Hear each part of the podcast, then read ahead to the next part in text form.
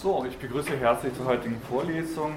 Wir werden uns heute zitiert mit der hermeneutischen Sprachauffassung auseinandersetzen und uns vor allem Herder und Humboldt widmen, zwei deutschsprachige Denker, die sich vornehmlich um die Verdienste sprachphilosophischer Überlegungen äh, ja, gekümmert haben. Der Titel der Vorlesung ist Sprache, Denken, Welt. Wir werden versuchen, oder ich werde versuchen, Ihnen näher zu bringen, inwiefern von einer hermeneutischen Sprachauffassung genau dieser Aspekt versucht wird stark zu machen. Äh, ich hoffe, ich komme heute mit den Folien durch, weil ich sehe, irgendwie dürfte das mit dem Strom nicht klappen. Also nicht, dass ich zu wenig Strom hätte oder Computer dann äh, und dass Sie nicht auf die Bildschirmpräsentation verzichten müssen. Wir werden in vier Schritten vorgehen. Der erste Schritt wird ein kurzer Rückblick sein zu Locke und Leibniz. Dann werden wir uns dezidiert mit Johann Gottfried Herder auseinandersetzen. In einem dritten Schritt möchte ich Ihnen die Überlegungen von Wilhelm von Humboldt näher bringen und am Ende gibt es eine Zusammenfassung und einen Ausblick für die nächste Stunde. Der Rückblick der letzten Stunde, wo ich ja leider nicht da war und Gerald Ihnen Überlegungen von Locke und Leibniz äh, näher gebracht hat, ging es vor allem darum, Sprache unter dem Blickwinkel von erkenntnistheoretischen Überlegungen in den Mittelpunkt des Erkenntnisinteresses zu rücken. Wichtig dabei ist, dass sowohl Locke als auch Leibniz versuchen, sprachphilosophische Überlegungen mit epistemologischen Problemen zu verknüpfen. Das heißt, dass hier Sprache in einer gewissen Art und Weise als unhintergehbarer Bestandteil epistemologischer, erkenntnistheoretischer Probleme gefasst wird. Gerald hat Ihnen zwei unterschiedliche Lösungsansätze präsentiert. Das ist quasi kontrastiv, auch damit Sie sehen, inwiefern auf der einen Seite hier gegensätzliche Positionen fruchtbar gemacht worden sind oder quasi wirkungsreich waren und auf der anderen Seite, inwiefern genau diese Gegensätze sich in einer bestimmten Art und Weise auch im 20. Jahrhundert widerspiegeln lassen. Das erste wäre quasi der empiristische Ansatz von Locke und das zweite wäre der rationalistische Ansatz von Leibniz und die Intuition oder das Narrativ dieser Vorlesung ist aufzuzeigen, dass diese Probleme im 20. Jahrhundert in der analytischen Philosophie wieder vorkommen, nämlich unter dem Stichwort normalsprachlicher Ansatz der Ordinary Language Philosophy beziehungsweise der idealsprachliche Ansatz äh, in der frühen analytischen Philosophie. Also das ist vielleicht wichtig, Ihnen zu zeigen, dass es hier nicht nur um einen historischen Rückblick äh, geht, sondern auch in einer systematischen Art und Weise sich die Probleme im 20. Jahrhundert fortschreiben. Diese Etikettierungen sind natürlich solche, die wir nachträglich vorgenommen haben, Ihnen einfach nur Möglichkeiten zu liefern, diese Verbindungen darzustellen und, und herzuleiten. Ähm, zwei Punkte. Es tut mir leid, dass jetzt dieses 1.1 ist. Äh, irgendwie mag mein äh, Open Office das Window-Programm von Gerald nicht. Also insofern äh, ist, müssen Sie sich hier einen Zweier unten dazu denken, nachdem Sie alle Philosophie studieren oder zumindest die Vorlesung besuchen und Einbildungskraft für Sie ja kein Problem ist, da werden Sie das sicherlich auf die Reihe kriegen. Und zwar wird Locke normalerweise als der klassische Vertreter einer Namenstheorie der Bedeutung gefasst. Also normalerweise wird Locke quasi mit diesem Schlagwort etikettiert, Namenstheorie der Bedeutung. Was heißt das? Ähm, drei Punkte, glaube ich, ist, sind wichtig ähm, herauszupräparieren. Die Bedeutung eines Namens generiert sich dadurch oder besteht darin, für welchen Gegenstand er steht. Das heißt, Sprache wird über Namen verstanden, quasi die generell eigentlich für großteils für Substantiva stehen und diese bedeuten unabhängig voneinander. Das wird ein großer Kritikpunkt an dieser Namenstheorie der Bedeutung sein, dass hier ein semantischer Atomismus vertreten wird. Der zweite Punkt ist, dass hier ein ganz bestimmtes Repräsentationsverhältnis gedacht wird. Gerald hat das hier noch einmal versucht auf den Punkt zu bringen, dass er das semiotische Dreieck von Aristoteles in Erinnerung ruft. Zeichen repräsentieren Vorstellungen und diese quasi außer äh, mentale Vorst äh, Gegenstände innerhalb der Wirklichkeit. Das heißt, wir haben hier mit Dingen zu tun, die über Vorstellungen in Zeichen repräsentiert werden. Hier ist die Sprache lediglich als Instrument gedacht, das quasi Vorstellungen oder auch äh, Gegenstände wiedergibt, quasi eine nachträgliche Benennung derselben. Und dieses Verhältnis zwischen Wort, Idee bzw. Wort und Gegenstand wird intentional vom Sprecher hergestellt. Das heißt, wir haben es hier nicht nur mit einer repräsentationalistischen Sprachauffassung zu tun, sondern auch mit einer instrumentalistischen, die einem ganz bestimmten anthropozentrischen, also vom Menschen ausgehend, von seiner Intention ausgehenden ähm, äh, Kraft quasi hergestellt wird. Das heißt, hier äh, wird eigentlich davon ausgegangen, dass das Denken zunächst sprachnackt ist und quasi die Dinge äh, nachträglich benannt werden und die Namen eben dadurch in einer konventionellen Übereinkunft mit anderen denkenden Wesen äh, hergestellt wird. An dieser Theorie des semantischen Atomismus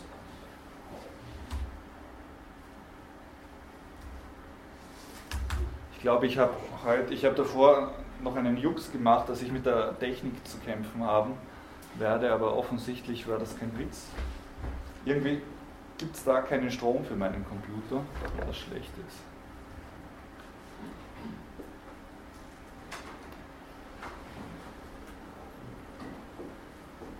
Bis der wieder auftaucht, werde ich versuchen, Ihnen die zweite Lesart zu geben, und zwar ist das sehr, sehr wichtig. Also Locke wird normalerweise mit dieser Namenstheorie der Bedeutung in Zusammenhang gebracht.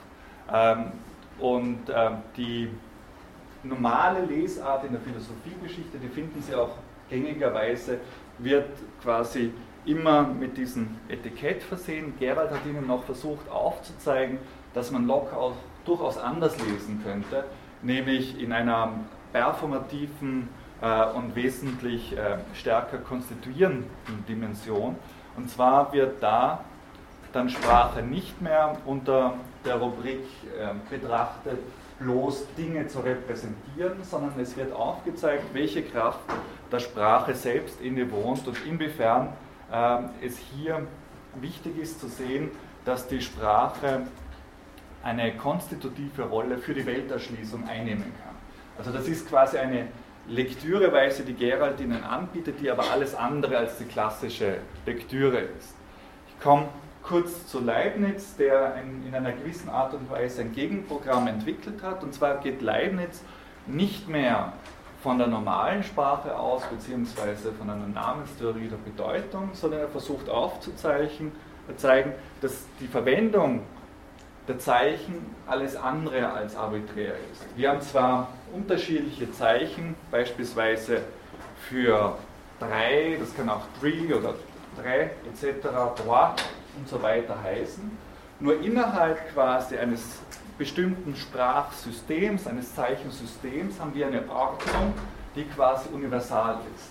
Also hier versucht Leibniz aufzuzeigen, inwiefern wir es mit einem empirischen Bereich zu tun haben, der quasi in einer Extrapolation auf eine universale Dimension stößt. Eine universale Dimension, die quasi ähm, in, in so etwas wie eine Universalgrammatik mündet. Das war auch ähm, das Beispiel, das Gerald Ihnen gebracht hat, inwiefern es hier eine Verwandtschaft gibt von den Chomsky'schen Überlegungen zu Überlegungen von Leibniz aus dem 17. Jahrhundert. Wichtig ist nun, und darauf werden wir beim frühen Wittgenstein zu sprechen kommen, dass hier quasi äh, auf der einen Seite die Ordnung oder die Struktur, das System der Sprache mit quasi der Ordnung der Welt korrespondiert. Es gibt hier ein logisches Entsprechungsverhältnis. Und Leibniz würde es darum gehen, quasi dieses logische Entsprechungsverhältnis, diese Isomorphie herauszuarbeiten und zu zeigen, dass quasi hier tatsächlich so etwas wie eine ideale Universalsprache über alle diversen Einzelsprachen schwebt. Und deswegen ist Leibniz auch eben sehr wichtig als denkerischer Vorläufer für Wittgenstein bzw. für Überlegungen, die genau diese logische Isomorphie versuchen herauszuarbeiten. Das war die Wiederholung vom letzten Mal. Die Fragen, die sich daran anschließen und die heute versucht werden in einer gewissen Art und Weise zu bedenken, sind, wie lässt sich überhaupt dieser Zusammenhang von Sprache, Denken, Welt erklären? Die rationalistische und die empiristische ähm, Sprachauffassung haben da überhaupt noch kein Erklärungsmuster bieten können. Das ist etwas, ähm, das habe ich Ihnen versucht bei dieser ostensiven Definition der Bedeutung, beispielsweise wie ein Gegenstand, ich nenne das jetzt Schlüssel, hergestellt wird. Ich beziehe mich auf diesen Gegenstand und benenne den Schlüssel. Ich könnte auch natürlich Key sagen. Ähm, das ist eigentlich ein intentional hergestelltes Verhältnis. Nun äh, versuchen diese frühen Hermeneutiker wie Herder und Humboldt aufzuzeigen, dass es nicht so einfach ist, weil uns Gegenstände immer schon in einer sprachlichen Verfasstheit gegeben sind. Also das heißt, wir können weder sprachnackt denken, noch uns ohne Sprache auf die Welt bzw. auf Seiendes beziehen. Und genau um diese Fragestellung soll es eben heute gehen, um aufzuzeigen, wie diese Bereiche Sprache, Denken und Welt in einem ko-konstitutiven Verhältnis zueinander stehen und quasi ineinander immer schon verschränkt sind. Dabei ist es wichtig, quasi diesen, diese verschiedenen Ebenen zwischen sprachlicher Verlautbarung, ähm, stummen Denken, aber auch sinnlicher Gegebenheit eben als ein einheitlicher Prozess zu verstehen. Und Herder und Humboldt versuchen hier unterschiedliche Antworten zu geben und unterschiedliche Themenfelder in den Blick zu nehmen. Ich werde Ihnen kurz Herder vorstellen, wollte Sie aber noch fragen, ob Sie dazu noch Fragen haben. Wenn nicht, dann werde ich Ihnen Herder näher bringen und versuchen Ihnen aufzuzeigen, was das Innovative seiner Überlegungen ist kurz was zur Biografie, nicht, dass die sehr äh, berauschend gewesen wäre, aber etwas lässt sich ziemlich deutlich ablesen, nämlich, dass Herder ähm, aus Moorungen stammt, also das ist im heutigen Polen, damals war ja äh, das deutschsprachige Gebiet größer und anders verlagert. Er hat dann bei Kant studiert. Das ist deswegen wichtig, weil er seine Überlegungen auch in einer gewissen Abgrenzung zu Kant interpretiert. Kant, ich habe in der allerersten Vorlesung darauf hingewiesen, war jemand, der quasi Sprache nicht in den Mittelpunkt seiner Überlegungen gerückt hat. Das ist ganz anders hier bei diesen ähm, hermeneutischen Sprachdenkern, die aber auch in einer gewissen Art und Weise außerhalb des Mainstreams der, des Philosophendiskurses des 18. bzw. 19. Jahrhunderts waren. Ähm, er hat dann quasi nicht nur bei Kant studiert, sondern auch eine innige äh, Freundschaft bzw. einen sehr regen Austausch mit Hamann gepflegt. Das ist ein anderer, sehr, sehr bekannter Sprachdenker, den wir nicht behandeln, aber meistens werden Hamann, Herder und Humboldt in einer Reihenfolge genannt und war mit Goethe bekannt. Gut, kann man sagen, wer war das nicht? Aber offensichtlich war er so gut mit Goethe bekannt, dass der ihn dann auch nach Weimar geholt hat, beziehungsweise das damalige kulturelle Zentrum in Deutschland, nämlich Weimar, mitbelebt hat. Herder ist nicht nur bekannt dafür, dass er sprachphilosophische Überlegungen formuliert hat, sondern auch jemand, der sich ganz stark darum gekümmert hat, ähm, ja, Volksgut, Kulturgut aufzusammeln, also jetzt vor allem nordische Sagen, Liedgut, Märchen etc. Damit beginnt eine Bewegung quasi einer einer Rückbesinnung auf die eigene Geschichte, also nicht mehr nur die Hinwendung zu den klassischen Sprachen Latein und, und äh, Griechisch, sondern auch hier von einer hohen Warte aus eine Auseinandersetzung mit dem, ja, im weitesten Sinn deutschsprachigen germanischen äh, kulturellen Erbe. Das war aber auch ein Grund dafür, dass äh, im Dritten Reich Herder sehr breit rezipiert worden ist und dass eigentlich lange Zeit die Herder-Rezeption unter diesen schweren Schatten gestanden ist, quasi hier so ein, ein bisschen was Volkstümliches zu haben. Ähm, mittlerweile ist das anders und ich glaube, man kann Herder von jedem Nationalismus freisprechen, sondern es ist in erster Linie eine Auseinandersetzung eben mit der eigenen Geschichtlichkeit und ein, Zusammen, ein, ein wissenschaftliches Zusammentragen dieser Daten. Gut, ähm, worum geht es bei Herder? Wir haben Ihnen Re im Reader einen kurzen Ausschnitt ähm, aus einer Schrift gegeben, nämlich die nennt sich Abhandlung über den Ursprung der Sprache. 1772 veröffentlicht, also Herder war da noch relativ jung, also 28 Jahre alt, also die meisten von Ihnen sind wahrscheinlich noch jünger, äh, können sich noch anstrengen. Ich habe das Alter leider längst schon überschritten. Also ist schon vorbei, quasi äh, zumindest so jung Eingang in die Philosophiegeschichte zu finden. Und zwar ist die Abhandlung entstanden als Antwort auf eine Preisfrage der Königlich Preußischen Akademie der Wissenschaften.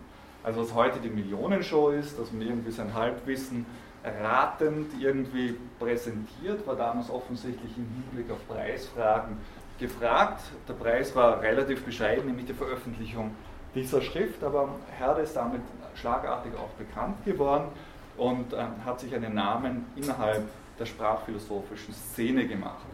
Und zwar versucht er hier eine Antwort zu finden, was ist der Ursprung der Sprache? Also eine Frage, die eigentlich gerade im vulgär wissenschaftlichen und, und äh, pseudophilosophischen Kontext auch heute noch eine Rolle spielt. Die Beantwortung der Frage von Herder ist dahingehend interessant, dass er erstens aufzeigt, dass diese Ursprungsfrage nicht zeitlich gestellt werden kann, sondern sachlich.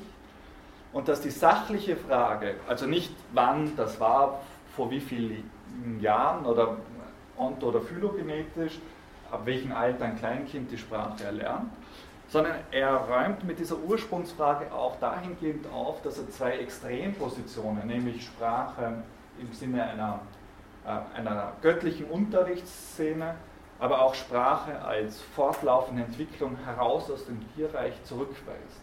Und mit dieser Zurückweisung bei Herder wird diese Ursprungsfrage innerhalb der Sprachphilosophie keine Rolle mehr spielen. Und zwar deswegen, weil aufgezeigt wird, Sprache ist nicht etwas, das dem Menschen additiv irgendwann mal dazukommt, etwas, das in einem zweiten Schritt noch dazukommt, sondern Menschsein versteht sich aus, diesem, aus dieser sprachlichen Verfasstheit. Das heißt, Sprache wird jetzt als Wesensbestimmung des Menschen gefasst. Und die Argumentation, die hier Herder liefert, ist deswegen so wichtig, weil eben die Ursprungsfrage damit in einer ganz bestimmten Art und Weise gedreht wird, äh, beziehungsweise eigentlich auch zurückgewiesen wird, wenn man Ursprung quasi nicht adäquat versteht. Und diese beiden Tendenzen, göttlicher und tierischer Ursprung, möchte ich Ihnen jetzt kurz skizzieren. Und zwar, es ist nicht wichtig, wer diese Personen sind. Also Süßmilch spielt überhaupt keine Rolle, Condillac und Rousseau dann äh, natürlich eher. Wichtig ist eher die Argumentation, dass Sie mitkriegen, wo äh, Herder Probleme markiert, in welche Fänge sich solche Antwortversuche verstricken, dass, dass die sich über einen ganz bestimmten Punkt eben nicht Rechenschaft geben. Deswegen quasi hier dieser, dieser Rückgriff auf diese beiden Extrempositionen. Und zwar dieser Johann Peter Süßmilch vertritt die Annahme, dass Sprache aus einer, von einem göttlichen Ursprung sein soll. Warum? Ähm, die Antwort ist von seiner Warte aus relativ einfach. Die Sprache ist so vollkommen, die Grammatik ist so perfekt, so komplex, dass die unmöglich quasi die Erfindung eines einzigen Menschen sein kann, beziehungsweise überhaupt keine menschliche Erfindung sein kann. Und er versucht darauf hinzuweisen, dass eigentlich Gott, oder ja, Gott quasi dieses fertige Gesamtwerk in einer spezifischen Unterrichtssituation den Menschen gelehrt haben muss. Und nun versucht Herder aufzuzeigen, dass diese Engführung einer göttlichen Ursprungstheorie der Sprache nicht funktioniert. Und zwar warum nicht? Weil er sagt, dass quasi die Unterrichtssituation selbst schon eine Vernunft- und Sprachfähigkeit voraussetzt. Das heißt, wenn eine Unterrichtssituation Situation angenommen wird, muss ich schon davon ausgehen, dass quasi das Kind fähig ist, äh, mit Vernunft Sprache zu begreifen. Also das heißt, ohne, ohne dieses Vermögen äh, hingerichtet zu sein auf Sprache, auf Vernunft, wäre es überhaupt nicht möglich, hier äh, von einer Unterrichtssituation auszugehen. Also es ist relativ klar, wir können zwar einem Kind eine Sprache lernen, aber einem Baum, da werden wir uns schon ein bisschen schwerer tun. Also das heißt, Herder versucht darauf aufmerksam zu machen, da ist ja schon was im Menschen da, das nicht erst nachträglich zusammen äh, dazukommt. Und dieser konstitutive Zusammenhang eben von Vernunft und Sprache wird hier nicht thematisiert und das möchte nun Herder einlösen. Ich äh, erwähne jetzt nur dieses Schlüsselzitat. Herder schreibt, ohne Sprache hat der Mensch keine Vernunft und ohne Vernunft keine Sprache. Ohne Sprache und Vernunft ist er keines göttlichen Unterrichts fähig. Also das Schlagwort Ratio et Oratio, ähm, Sprache und Vernunft wird hier quasi von ihm ganz deutlich ins Treffen geführt.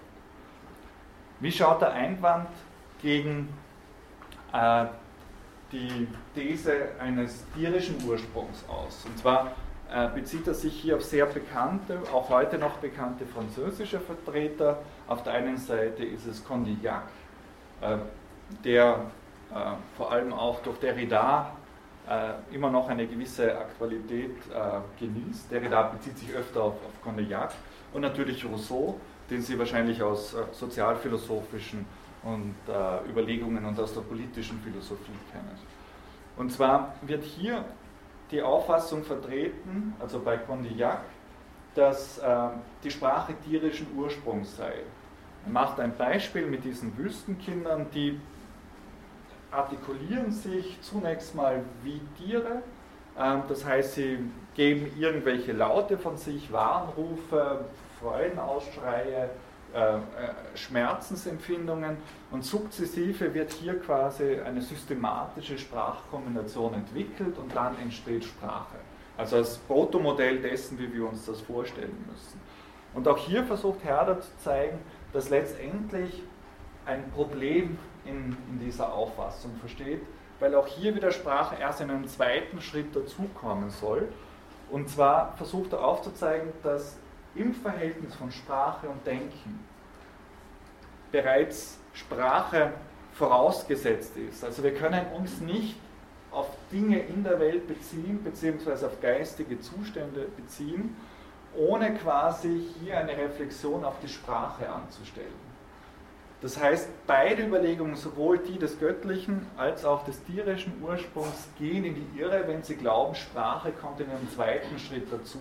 Sprache ist quasi konstitutiv, immanent für das menschliche Selbstverständnis, für die menschliche Bezugnahme auf die Welt. Also das ist jetzt eine These und das muss uns aber erst erklären. Jetzt wollte ich Sie fragen, haben Sie bis dahin alles verstanden oder haben Sie irgendwelche Fragen, Anmerkungen? Ja. Das ist das Beispiel, das Cognac bringt, dass einfach zwei Kinder vollkommen ähm, isoliert von der Gesellschaft ähm, Sprache für sich entwickeln. Also das ist dort theoretisch, aber ich weiß nicht, wahrscheinlich wissen Sie das, man hat ja auch mitunter sehr grausame Versuche mit Kindern gemacht im Mittelalter, zu schauen, welche Sprache die sprechen, wenn man ihnen keine lehrt. Also es war ja die Frage, sprechen die Latein, Griechisch oder Hebräisch? Also unter Friedrich II ja, das ist für uns lustig, aber angeblich sind diese Kinder alle gestorben. Also das quasi ohne, ohne die Adressierung, ohne die Bezugnahme ähm, in einer sprachlichen Art und Weise, so, zumindest so die Legende äh, von dieser Geschichte, sind, sind wir Menschen auch nicht überlebensfähig. Und das ist quasi ein hypothetisches Beispiel. Ja. Ja. Ja. Ähm, also hier in dem Beispiel geht es eher darum, dass Kinder angesprochen werden, dass quasi neben der Fürsorge quasi dieses Moment der Adressierung und natürlich sind jetzt auch Menschen, die quasi nicht, also die, die stumm äh, sind, äh, in der Lage, sich sprachlich zu artikulieren, wenn auch nicht verbalsprachlich. Also man darf Sprache hier nicht so eng fassen. Wir werden das jetzt gleich sehen bei bei Herder, dass er aufzeigt, dass Sprache quasi letztendlich auch ein innerer Dialog der Seele mit sich selbst sein kann, um Platon zu zitieren. Ja. Ein Beispiel, was Sie angedeutet haben in dem Experiment von Karl den Großen mit den Säuglingen? Äh, Friedrich II. Ah, ja. Nein, geht es, da geht es, glaube ich, mehr um den körperlichen Kontakt. Also den Armen wurde verboten, nicht nur mit den Kindern zu reden, sondern sie auch zu umarmen und ja. zu an, anzufassen. Und deshalb sind sie schon ja. aufgrund des körperlichen Kontakts ja. dazu, wenn als auf dem Aspekt des Sprechens. Das ist die Frage, ob quasi nicht jede körperliche Zuwendung, jedes Eingehen ähm, in einer bestimmten Art und Weise nicht schon sprachlich verfasst ist. Also Gesten, Mimik. Ähm, Fakt ist aber, dass diese Säuglinge äh, quasi genügend zu essen bekommen haben und auch sonst irgendwie gepflegt worden sind, aber quasi das, was wir als, deswegen habe ich auch von einer Adressierung gesprochen, also von eben, was Sie gemeint haben, Liebkosungen und, und äh, ähm, auch, auch verbal in dem Sinn, wenn das ausfällt, dass es dann eben zu so einer Nicht-Überlebensfähigkeit äh, des Menschen führen kann. Ja. Sagen wir Ladies first. Also, ja. ist dieses Experiment historisch belegt? Äh, Tatsächlich? Das mit dem Kind Kleinkinder, also mit den Säuglingen? Ähm, das weiß ich nicht. Also aus, aus dem Akzent der Kollegin schließe ich, dass wir dasselbe, also aus derselben ähm, deutschsprachigen Ecke kommen und offensichtlich das in der Schule gelernt haben. Also ich zumindest habe das so gelernt, äh, also im Italienischunterricht. Äh, zumindest äh, gibt es da Quellen, aber wie historisch das belegt ist, weiß ich nicht. Aber ich, da kann ich gerne nachschauen. Das habe ich jetzt quasi nur intuitiv aus dem ja, Ärmel. Okay. Ja. Ja, da spricht er hier von äh, Fernjungen, das heißt, dann nimmt auch Kinder, die bei Tieren aufgewachsen ja. sind, und auch diese Wolfsjungen ja. Also das, das wäre eben undenkbar letztendlich für, für diese hermeneutische Sprachauffassung. Wir werden gleich sehen, dass quasi Sozialität spätestens bei Humboldt ein konstitutives Moment der Sprache einnimmt. Also bei Herder spielt das noch keine tragende Rolle, aber es wird deutlich, dass Sprache quasi nie ab Ober erfunden werden kann, sondern wir quasi immer schon in einer Sozialität miteinander verstrickt sind.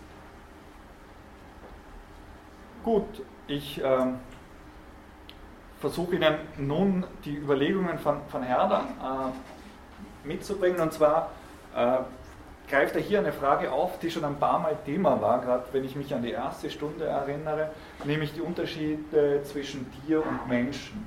Und versucht er, er versucht hier ganz was Spezifisches ins Treffen zu führen, nämlich, dass die Tiere instinktgeleitet sind. Die sind in einem bestimmten Kreis eingebettet, äh, quasi ihre sinnlichen Kräfte sind kanalisiert, dahingehend, dass sie immer genau wissen, was zu tun ist. Sie haben keine quasi Probleme ähm, in, in, in, in, reflexionstechnischer Hinsicht, äh, dass sie nicht wüssten, was zu machen ist, sondern das Auszeichnende des Tieres ist, dass es quasi in seinem fixen Kreis genau weiß, was zu tun ist. Instinktgeleitet ist in einem bestimmten Reizreaktionsschema. Von dem grenzt er den Menschen ab und zwar sagt er, der Mensch ist eigentlich ohne Kreis. Das heißt, er ist ähm, nicht in der Art und Weise instinktgeleitet, dass er quasi äh, unreflektiert über ein, ein, Wissen darüber verfügt, wie er stets zu handeln hat, aber er kann sich in unterschiedlichen Kreisen orientieren. Das heißt, der Mensch ist dadurch ausgezeichnet, dass er auf der einen Seite ein Mängelwesen ist, weil er eben nicht instinktiv so stark gebunden ist, dass er aber als Mängelwesen sich in unterschiedlichen Kontexten bewegen kann, also er ist nicht gebunden an einen Kreis. Und diese Orientierung, diese Orientiertheit in unterschiedlichen Kontexten ist dadurch, ähm, sagen wir, näher hin zu spezifizieren, dass der Mensch über Besonnenheit verfügt. Besonnenheit meint hier weniger jetzt die antike Tugend, sondern er versucht das als einen spezifischen Aspekt der menschlichen Vernunft und Reflexionsfähigkeit herauszuarbeiten. Und zwar dahingehend, dass diese Besonnenheit immer situativ verankert ist, das heißt mit, mit sinnlichen Anlagen auch äh, verbunden und dass diese situative Klugheit, diese Phronesis in einer gewissen Art und Weise, den qualitativen Unterschied zum Tier ausmacht. Also dieses Mängelwesen heißt nicht, dass es weniger Instinkte hat, sondern aufgrund dessen, dass es keine Instinkte hat, braucht es eine vollkommen andere Orientiertheit in der Welt. Und nun versucht Herder aufzuzeigen, dass dieser Unterschied der Orientiertheit in der Welt ähm, mit dem Verhältnis zusammenhängt, wie uns quasi Seiendes oder Gegenstände gegeben ist und dass dieses Gegebensein von Dingen stets mit unserem Denken und mit unserer Sprache zusammenhängt. Und dafür versucht er jetzt mehrere Beispiele zu geben. Und zwar versucht er aufzuzeigen, dass diese Besonnenheit sich dadurch auszeichnet, dass der Mensch nicht irgendwie unmittelbar auf etwas verwiesen ist oder auf, auf uh, sinnliche Datenmengen, sondern der Mensch steht stets in der Fähigkeit, etwas als etwas in den Blick zu nehmen. Also diese signifikative Differenz, das ist für mich nicht irgendein ein, ein Datengemenge, sondern dieses Ding da nehme ich als Laptop wahr, passt da als Pult. Das heißt, ich habe immer die Fähigkeit, quasi hier bestimmte Momente als solche different herauszuarbeiten. Und da schreibt er, der Mensch beweist Reflexion. Und zwar wie? Dass er in dem ganzen Ozean von Empfindungen eine Welle, also eine einzige Welle, absondern, sie anhalten, die Aufmerksamkeit auf sie richten kann.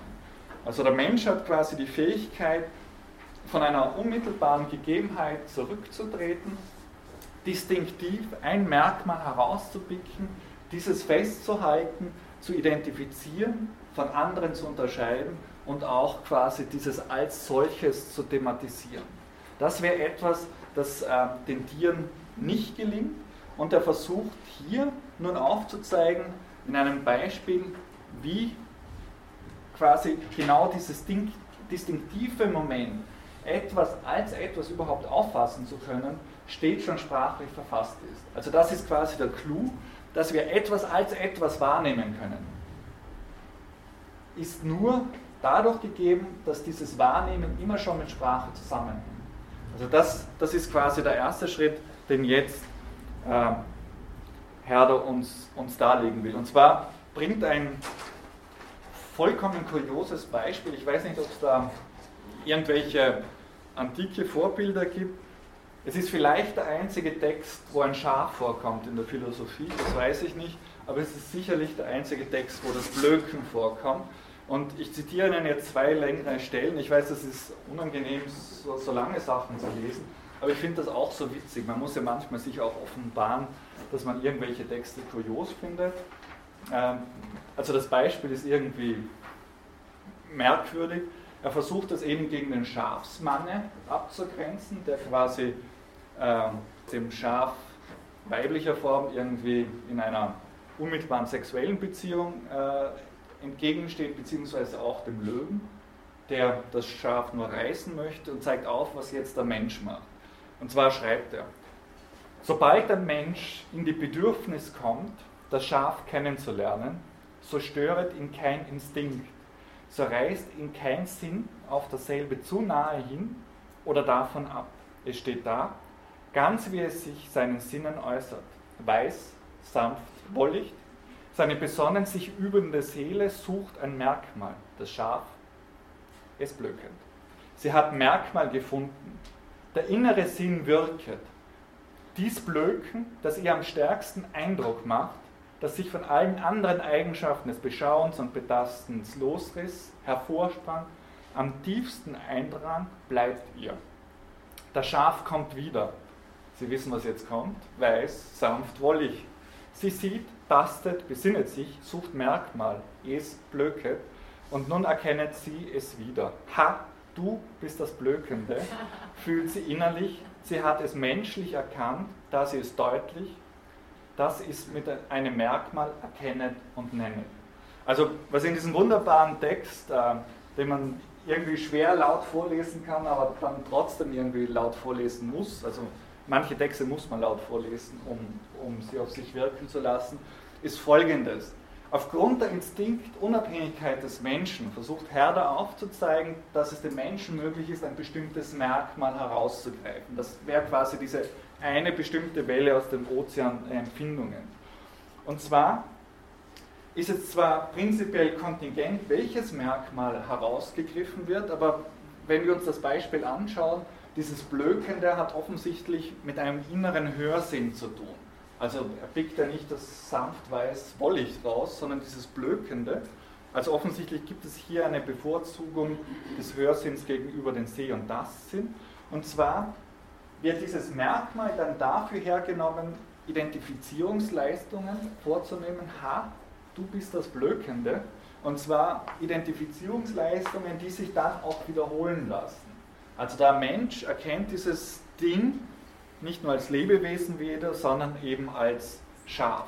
Und was wichtig ist, dass dieses Erkennen für ähm, Herder, wenn Sie sich die letzte Zeile noch einmal anschauen, dieses Merkmal ist ein Erkennen und ein Nennen zumal. Dieses zugleich von Erkennen und Nennen, dieses Versehen von einem Merkmal ist quasi das Auszeichnende der menschlichen Wahrnehmungsweise. Und er versucht das in einem zweiten, längeren Zitat noch einmal deutlich zu machen, um aufzuzeigen, inwiefern dieses innerliche Merkwort, äh, Merkmal quasi immer schon als Merkwort gefasst werden muss. Also hier, dass dieser Zusammenhang von Merkmal und Merkwort quasi ein intrinsischer ist. Er schreibt, und was war das Merkmal anderes als ein innere, innerliches Merkwort? Der Schall des Blökens von einer menschlichen Seele als Kennzeichen des Schafs wahrgenommen ward, Kraft dieser Besinnung Name des Schafs. Also ha, du, das Blökende. Also diese Adressierung auch. Und wenn ihn nie seine Zunge zu stammeln versucht hätte. Also es geht nicht darum, quasi das zu artikulieren, sondern ein inneres Merkwort zu haben. Er erkannte das Schaf am Blöken, es war gefasstes Zeichen, bei welchem sich die Seele an die Idee deutlich besann. Was ist das anderes als Wort? Und was ist die ganze menschliche Sprache als eine Sammlung solcher Worte? Käme er also auch nie in den Fall, einem anderen Geschöpf diese Idee zu geben? Das ist jetzt wichtig. Bei, bei Herder lässt sich das singulär denken.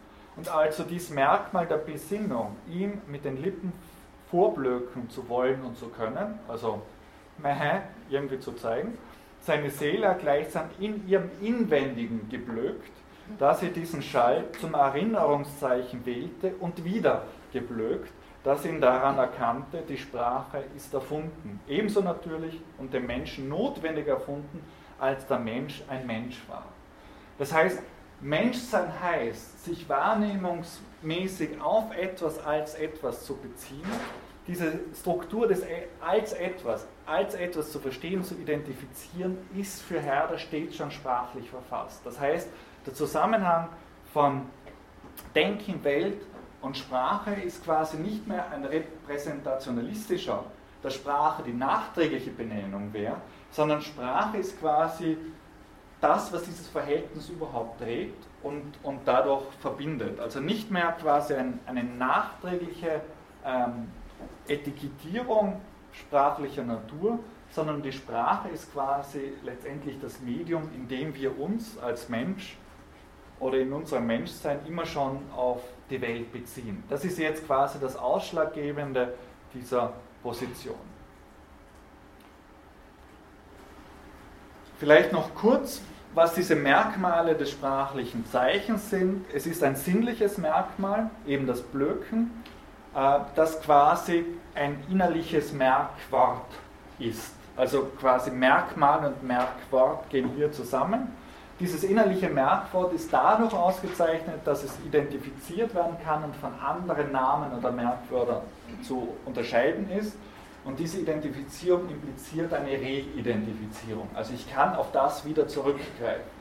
Das heißt, in meinem sinnlichen äh, Austausch mit der Welt kann ich quasi darauf wieder Bezug nehmen, ähm, letztendlich das auch artikulieren im, im, im Sinne von Herder, wenn das Schaf auch nicht da ist wenn ich jetzt vom Schaf und vom Blökenen spreche, wissen wir quasi, was irgendwie gemeint ist. Und ähm, auf die eine Frage vorhin, dass quasi dieses innerliche Merkwort für, für Herder quasi nicht die verbale Veräußerung ist.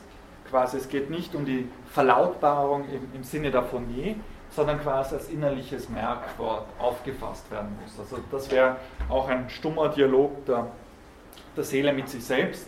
Ähm, wer dafür prädestiniert, eben solche Merkwörter zu fassen. Die Verlautbarung ist quasi nur ein ausdrücklich Machen dessen, was quasi sich uns als innerliches Merkwort gegeben hat. Gut, gibt es dazu Fragen? Herder hat bis jetzt eigentlich noch keinen Hörer eingeladen. Das heißt, er bezieht nur von sich auf die Dinge. Genau. Weil das Problem mit der Sprache beginnt ja für mich eigentlich erst, wenn es lautlich wird. Ja. Dass zwar ein Türke und ich ein Schaf sehen, aber er nennt es anders als ich wir wissen dann eigentlich Ja. nicht mehr, wovon wir reden.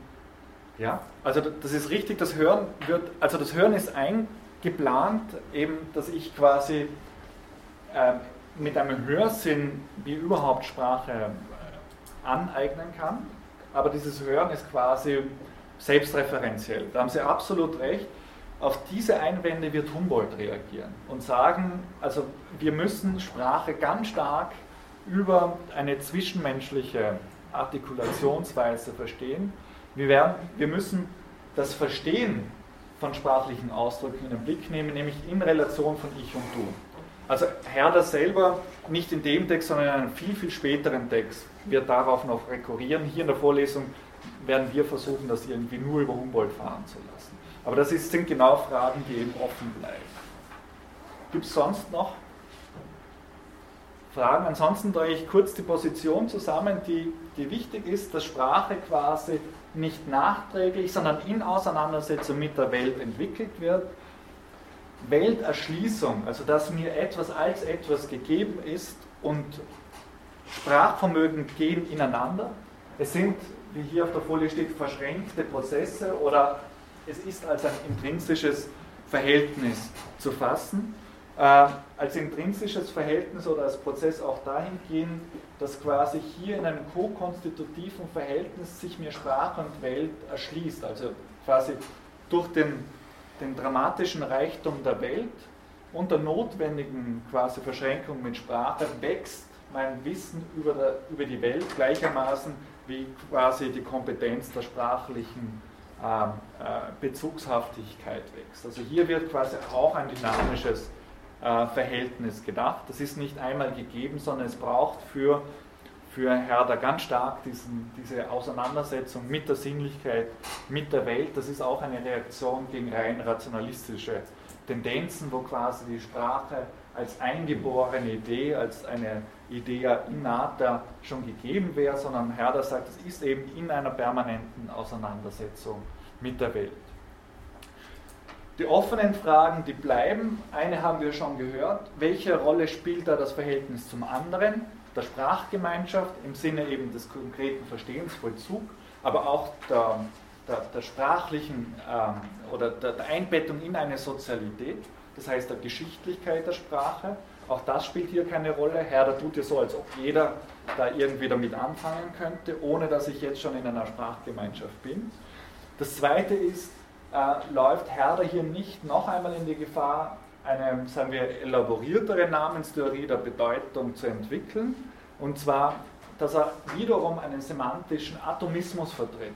Nämlich, es sind wieder nur Namen, die, die quasi ins Treffen geführt werden. Es ist irgendwie unklar, inwiefern hier noch einmal Sprache als ein Geflecht, als ein strukturelles Moment gefasst wird und nicht bloß als, Bezug, als einzelner Bezugspunkt, das dann irgendwie nachträglich zusammengeschlossen werden kann. Das heißt, welche Rolle spielt hier die Grammatikalität und die Strukturiertheit? Das sind Fragen, die vor allem bei Saussure auftreten werden, der zeigen wird, wir dürfen Sprache nie quasi als bloße Verbindung zwischen einem Wort oder einem Namen und einem Ding fassen, sondern wir müssen es viel, viel komplexer eben in einer ganzen Systematik erfassen. Und ähm, der späte Wittgenstein wird mal sagen, ähm, ein, um, um dieses Kontextprinzip deutlich zu machen, einen Satz verstehen heißt eine ganze Sprache zu verstehen. Das heißt, wir haben es nie mit einzelnen Wörtern in der Sprache zu tun, sondern eben mit einem holistischen Verständnis, das hier eben noch nicht genügend artikuliert ist. Wir wenden uns gleich Humboldt zu, der Ihnen wahrscheinlich in mehrfacher Hinsicht äh, bekannt ist. Auf der einen Seite als äh, Diplomat und Politiker und dafür verantwortlich war für die sogenannte Humboldt-Universität. Das ist quasi eine Universitätsreform, die äh, Anfang des 19. Jahrhunderts von seiner Warte aus ähm, in Deutschland, also im, Preußischen Reich, gemacht worden ist.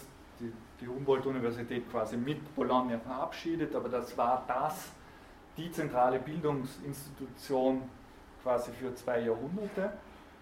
Ähm, er war neben dieser politischen Tätigkeit und Gründer der Berliner Universität ähm, mit den Geistesgrößen seiner Zeit vertraut. Also ich habe da kurz aufgeschrieben, dass er einen Briefwechsel unter anderem mit Goethe, Schiller, den beiden äh, Brüdern Schlegel Novalis, Schleiermacher äh, trieb.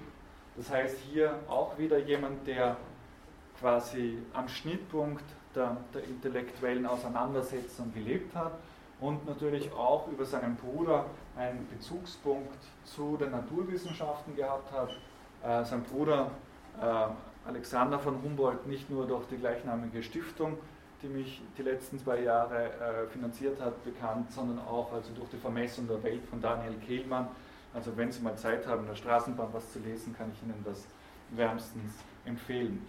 Was nun interessant ist bei, bei Humboldt ist, dass ähnlich, also jetzt biografisch ähnlich wie, wie bei Herder, sprachphilosophische Überlegungen ganz stark auch mit einer, sagen wir, empirischen Forschung auseinander oder zusammengeht. Das heißt, er war Mitbegründer einer historisch vergleichenden Sprachwissenschaft und dafür auch mitverantwortlich, zum Beispiel für die, die Erkundung des Indogermanischen etc. Und dafür war er jemand, der sehr, sehr viele äh, Sprachen versucht hat zu erlernen. Ich habe mir hier mal aufgeschrieben, also das ist ähm, quasi ein Buch, Buch über ihn, äh, welche Sprachen er neben dem Deutschen so beherrscht hat. Das ist eine kleine Reihe, die Sie sich zu Gemüte führen können, wenn, wenn Ihnen mal langweilig ist, dass Sie sich auf Humboldt Spuren bewegen. Also Deutsch natürlich, Griechisch, Latein, Französisch, Spanisch, Italienisch, Englisch, eh klar, aber auch dann Litauisch, Tschechisch, Ungarisch, diverse Indianersprachen, ähm, Polynesisch äh, und Indonesisch, Chinesisch, Japanisch, Altägyptisch und Sanskrit. Also so das kleine Einmaleins eines Bildungsbürgers offensichtlich im 19. Jahrhundert und war quasi als dieser Privatgelehrte, der hat nie auf einer Universität gelehrt, stets bestrebt, quasi über Sprache nachzudenken, aber auch eben in konkreter Auseinandersetzung mit diesen Einzelsprachen. Und zwar versucht er darauf hinzuweisen, dass es kein Denken über die Sprache gibt, ohne stets schon in ein Denken der Sprache verstrickt zu sein. Das heißt, wir können überhaupt nie Sprache als ein Objekt auf Distanz bringen, sondern in jeder Reflexion über Sprache sind wir immer schon in der Sprache.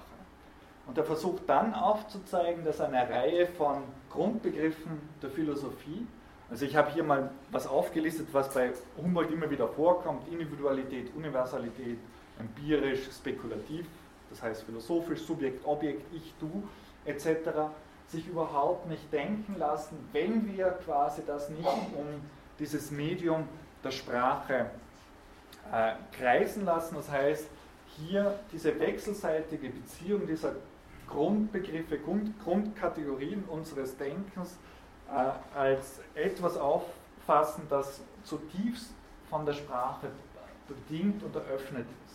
Und äh, Sie sehen auf der einen Seite an diesen an dieser Terminologie, dass sich Humboldt ganz stark mit der Reflexionsphilosophie seiner Zeit, das heißt mit dem deutschen Kant und dem deutschen Nihilismus auseinandergesetzt hat.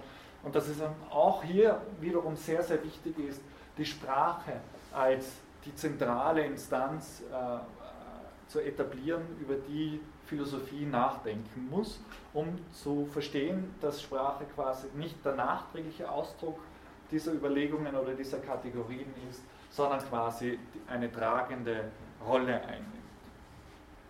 Wie geht er jetzt vor? Das erste ist, dass er aufzeigt, dass sich Sprachphilosophie und historische, äh, empirische Sprachforschung nicht ausschließt. Und zwar möchte er aufzeigen, dass es hier quasi nur in einem Wechselverhältnis darum gehen kann, ähm, Sprache zu erfassen, wenn wir auch den diversen Sprachformen und dem diversen Sprachbau der Einzelsprachen äh, nachgehen. Das ist deswegen wichtig, ich komme am Ende darauf zu sprechen, dass quasi die sprachliche Verfasstheit diverser Einzelsprachen uns spezifisch die Welt eröffnen. Das heißt, mit einer Sprache kaufen wir uns schon ein, ein ganzes System ein, wie uns Welt erschlossen ist, eine ganze Weltsicht, wie er es nennen wird.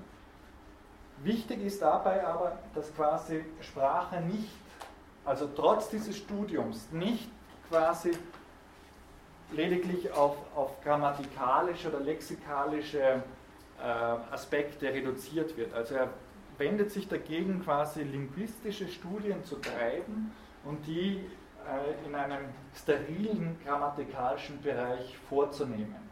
Also das, was oft ähm, in, in der Sprachwissenschaft auch heutzutage passiert, dass man quasi gänzlich von jeder Gesprächssituation abstrahiert und nur mehr quasi mit Einzelteilen innerhalb der Sprache umgeht, Morpheme, Lexeme, Phoneme etc. herauszupräparieren, wäre für Humboldt eine hochproblematische Art und Weise gewesen, weil gerade dann die Lebendigkeit der Sprache verloren geht. Und äh, er, er, spricht mitunter sehr vehement gegen diese reduktionistische Sprachauffassung auf den grammatikalischen Bestand dass es quasi das Zerschlagen in Wörtern und Regeln ist nur ein totes Machwerk wissenschaftlicher Zergliederung. Und wir werden sehen im 20. Jahrhundert, äh, dass auch so jemand wie, wie Heidegger, der quasi die Linguistik kritisiert, dass sie so etwas wie das Gebeinhaus auf dem Friedhof wäre, quasi nur ähm, tote Knochen behandeln würde, aber nicht die Sprache als Sprache in ihrer Lebendigkeit, äh, dass das bei Humboldt äh, seinen Ausgang nimmt. Oder auch, wenn wir an den späten Wittgenstein denken, der die Sprache oft mit einer Stadt, in dem sie bestimmte äh, äh, Bezirke erweitern, Häuser abgerissen werden, neue aufgebaut werden, also ein, ein lebendiger Organismus, äh, als lebendiger Organismus gefasst werden muss, dass das auch irgendwie rückgeführt werden kann auf Humboldt. Und sein berühmtester Satz quasi dahingehend ist, dass Sprache eben kein Ergon ist, kein vorliegendes Werk, damit wäre es schon etwas, sondern Energia, eine Tätigkeit. Also hier wird quasi diese aristotelische Grundbegrifflichkeit äh, angerufen, um zu zeigen, wir müssen Sprache nur als diesen lebendigen Vollzug in den Blick nehmen und dürfen sie nicht bloß als etwas fassen, das äh, unter grammatischen, grammatikalischen, linguistischen Gesichtspunkten gefasst werden kann. Wie geht er nun vor? Er versucht nun aufzuzeigen, wie dieses Verhältnis von Sprache und Denken verfasst ist. Das Wichtigste oder der erste Schritt ist, Sprache kommt nicht nachträglich hinzu. Es ist klein, kein bloßes Instrumentarium des Denkens, kein nachträglicher Ausdruck unserer Gedanken, sondern Denken ist stets schon sprachlich verfasst, auch wenn wir quasi nicht verlautbaren, sind wir immer schon quasi in sprachliche Strukturen verstrickt und Denken artikuliert sich dadurch nur sprachlich. Und er möchte jetzt aufzeigen, dass es genau diese Versprachlichung, und er meint das durchaus sinnlich auch, nämlich der Verlautbarung braucht, um überhaupt dem Denken einen festen Anhalt zu geben. Also ein Denken ohne sprachliche Strukturen, ohne sprachliche Artikulationsmöglichkeit wäre etwas, das quasi äh, permanent äh, in einem flottierenden Gang ablaufen würde, wie ein Fluss, ohne dass man irgendetwas festhalten kann. Also auch hier wieder die Möglichkeit, quasi etwas als etwas zu identifizieren, zu reidentifizieren, ist nur über die Sprache denkbar. Und er versucht nun quasi hier aufzuzeigen, dass es eine notwendige Verbindung zwischen Denken und dem Lautlichen der Sprache braucht, um quasi einer Vorstellung oder einem Begriff habhaft zu werden. Ich zitiere wieder länger aus diesem Essay, den Sie auch im Reader haben. Äh, Humboldt schreibt, die Sprache ist das bildende Organ des Gedankens.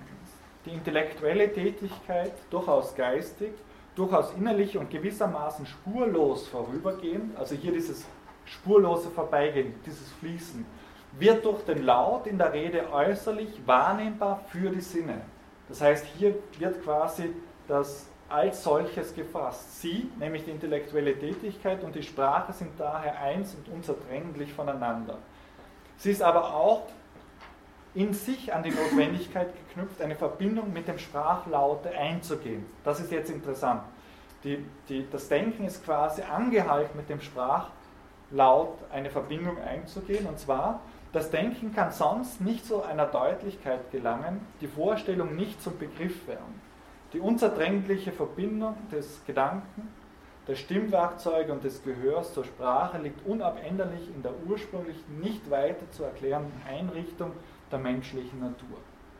Also das, das können wir, glaube ich, auch aus unserer lebensweltlichen Erfahrung, wenn wir, wenn wir quasi Ideen so los im Kopf haben ähm, oder etwas ähm, sehen und uns fehlt der treffende Ausdruck, dann ist das etwas, das uns das fehlt. Wir haben es ohne diesen treffenden Ausdruck nicht. Deswegen lesen wir ja auch so wahnsinnig gern irgendwie Literatur, wo einfach Beschreibungen dermaßen detailgetreu sind oder präzise, dass uns etwas aufgeht. Ja, so ist es. Also das heißt, dass da nicht nachträglich etwas abgebildet wird, das wir eh schon wüssten, sondern quasi in der Sprache wird etwas als etwas überhaupt evident und offensichtlich.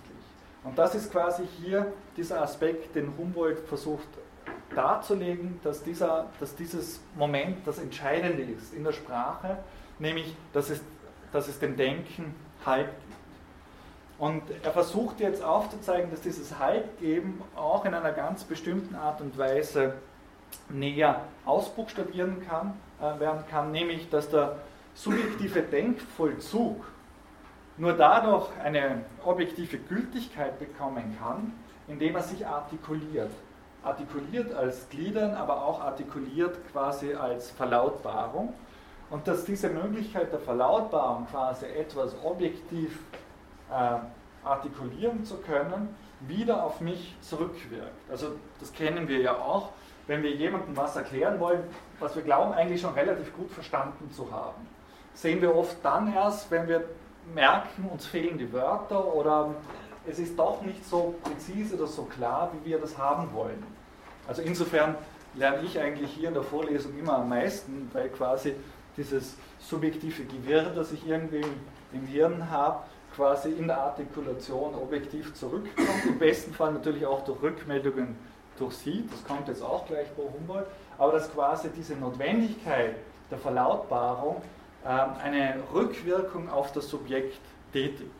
Ähm, und dadurch erlangt die Sprache etwas, das nicht mehr bloß subjektiv ist, nicht mehr bloß innerlicher Ausdruck eines Subjekts, sondern etwas ist, das quasi objektiv steht. Das Zitat hierfür auch in diesem Essay, die Sprache ist insofern objektiv einwirkend und selbstständig, als sie subjektiv gewirkt und abhängig ist. Also das da sehen Sie, also es braucht auf der einen Seite diesen subjektiven Vollzug, ohne den geht es nicht, aber dieser subjektive Vollzug braucht quasi dieses Moment der Artikulation, der Verobjektivierung, die dann wieder zurückwirkt. Also das wäre genau dieses Ineinander, das Humboldt versucht stark zu machen. Und nun kommt ein weiterer Punkt mit dieser Verobjektivierungsleistung, den wir davor schon angesprochen haben, nämlich, dass Sprache ja nicht nur eine quasi Verobjektivierung meiner subjektiven Gedanken sind, sondern dass es auch quasi eine Adressierung impliziert.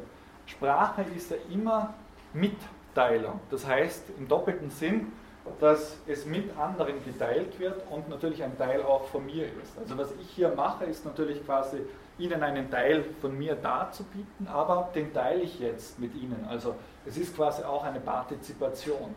Und diese Partizipation ist für, Husserl, äh, für, für Humboldt ausschlaggebend, nämlich dass quasi hier auch aufgezeigt wird, inwiefern das subjektive Verstehen, das subjektive Denken in dieser Artikulation wieder eine Rückwirkung bekommt, eine Rückkoppelung, nämlich ich sehe dann, ob äh, quasi ich das verstanden habe, was ich mir gedacht habe, indem ich es artikulieren kann, aber auch indem Sie sich beispielsweise darauf beziehen.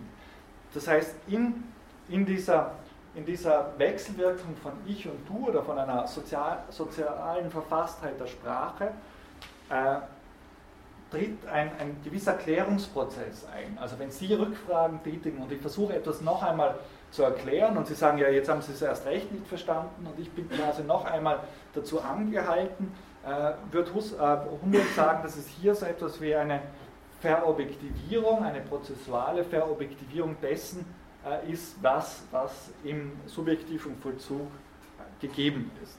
Er schreibt da, denn die Objektivität wird gesteigert, wenn das selbstgebildete Wort aus einem fremden Munde wiedertönt. Also genau diese, diese, diese dialogische Verfasstheit, diese Wechselrede ist quasi konstitutiv für die Sprache und für diese Objektivierungsleistung.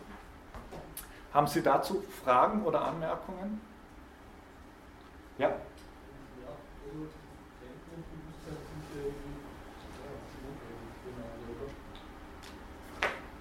Also Denken und Bewusstsein? Wo würden Sie da den Unterschied machen?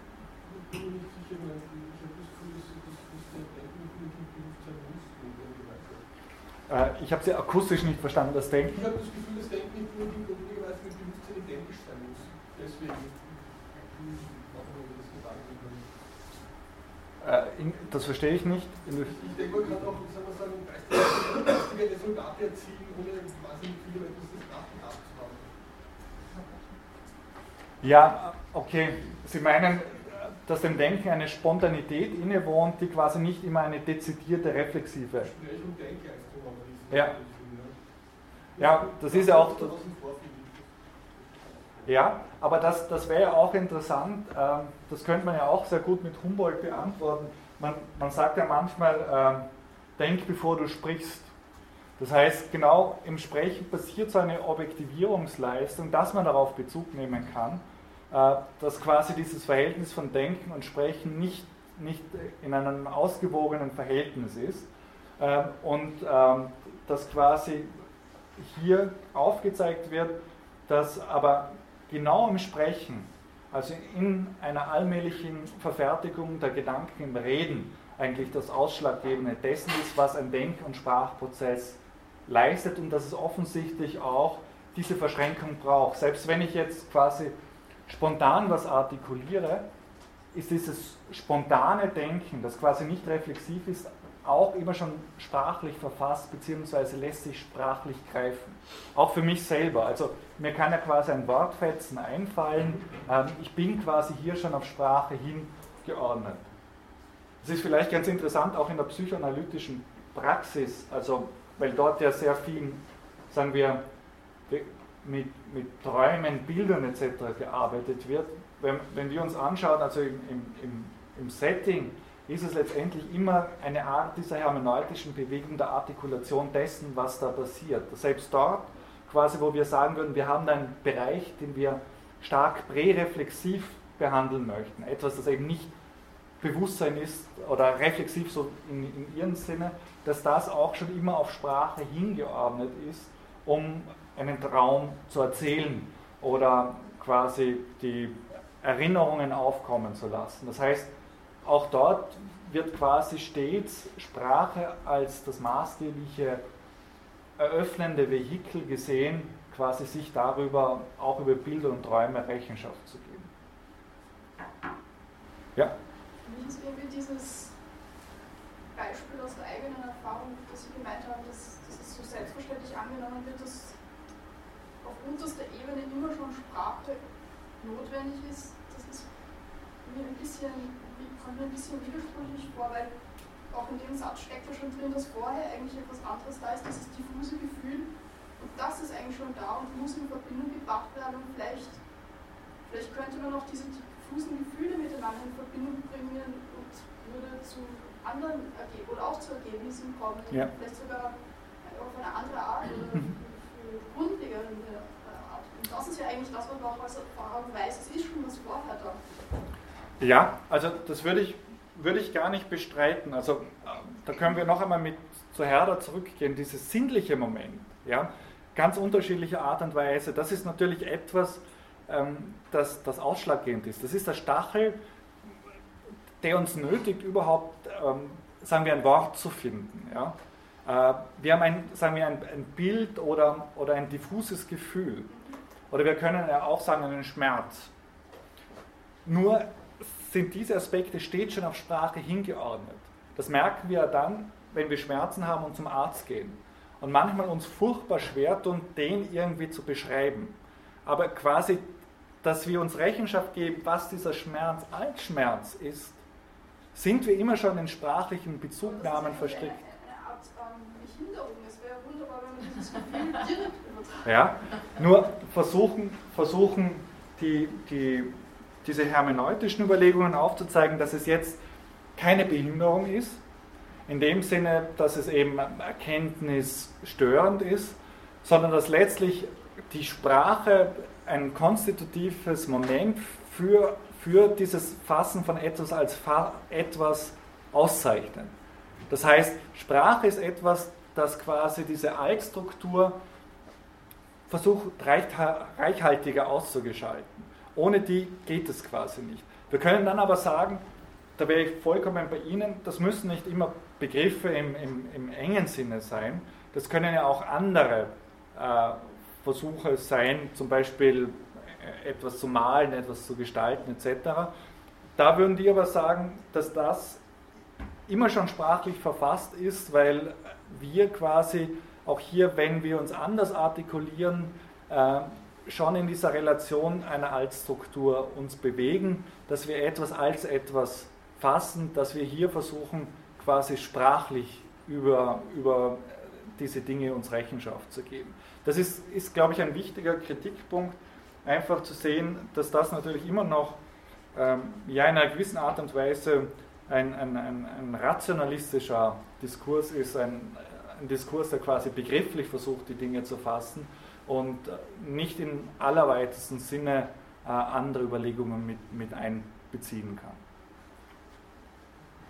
Ja? Äh, etwas als etwas fassen ist klar, aber die beiden Herren kümmern sich nicht darum, wie es dann wirklich zur Wortfindung kommt. Wie aus dem Hart das Blökende dann das Schaf wird.